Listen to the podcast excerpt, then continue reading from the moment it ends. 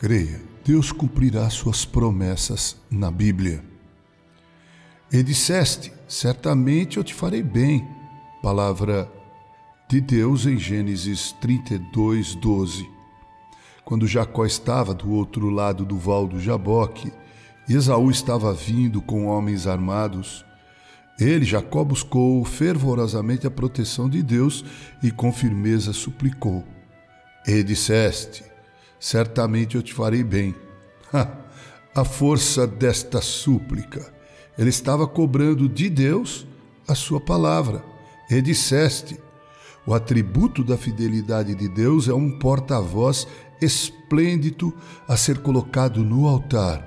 Mas a promessa que tem em si o atributo é algo mais, é um laço ainda mais poderoso. E disseste: certamente eu te farei bem se ele disse não o cumprirá, seja Deus verdadeiro e mentiroso todo homem. Não deverá ele ser verdadeiro, não manterá ele sua palavra, não deverá cada palavra que sair de seus lábios ser mantida e cumprida.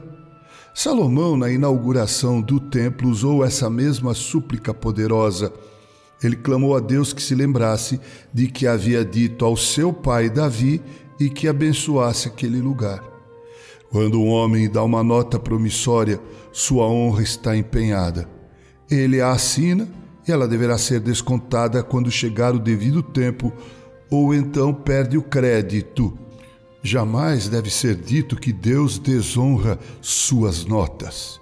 O crédito do Altíssimo nunca foi contestado e nunca será.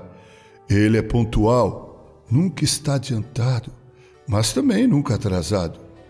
Pesquise a palavra de Deus e compare-a com a experiência do povo de Deus e descobrirá os dois registros de promessa. Anciãos disseram como Josué: Nenhuma só promessa caiu de todas as boas palavras que falou de vós o Senhor, vosso Deus. Todas vos sobrevieram, nenhuma delas falhou. Nós temos na Bíblia promessas que Deus nos fez. Por exemplo, a promessa de que seu filho voltará. Ah, está demorando, é verdade, mas ele voltará. O Senhor pretende cumprir a promessa, ou então ele não a teria feito.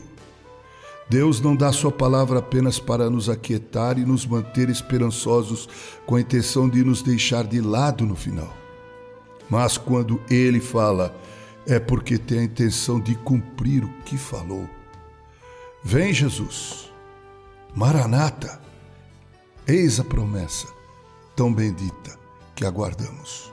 Com carinho, Reverendo Mauro Sérgio Aiello.